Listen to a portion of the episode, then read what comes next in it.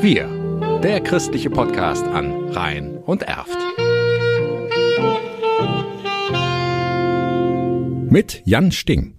Das sind zum Beispiel die Menschen, die erzählen, wie sie die Flut in unserer Region erlebt haben und wie sie aus der Katastrophe trotzdem irgendwo positive Elemente für sich gewonnen haben.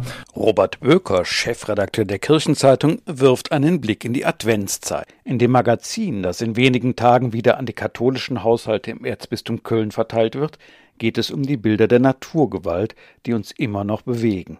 Jürgen Vosen aus Frechenkönigsdorf fuhr an die Ahr. Also meine Frau, die Vorfahren sind von der Ahr aus Malschoss und sie konnte also nicht anders, als sich jetzt selber mal ein Bild zu machen.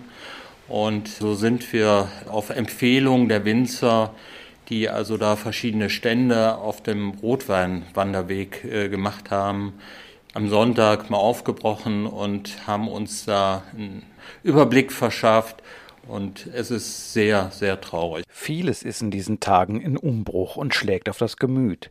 Das Baumsterben in den vom Borkenkäfer befallenen Waldregionen zum Beispiel macht den Klimawandel ebenfalls sichtbar.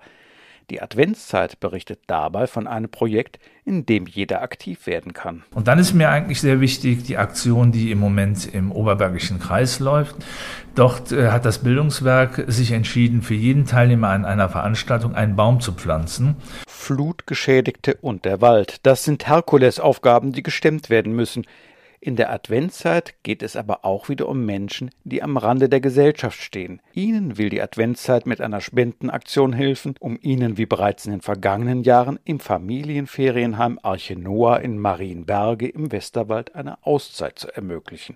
Robert Böker die Sozialaktion, die wir in der Adventszeit wieder anbieten, ist mir deswegen so wichtig, weil ich mich persönlich jedes Mal davon überzeuge, wie gut es den Menschen tut, die in den Genuss einer solchen Auszeit kommen. So wie eine Mutter, die mit ihrem Kind in den Westerwald fuhr, um wieder Kraft zu tanken. Ich muss nicht so auf meine Mitmenschen achten, gerade wenn man mit einem Kind äh, mit Behinderung unterwegs ist.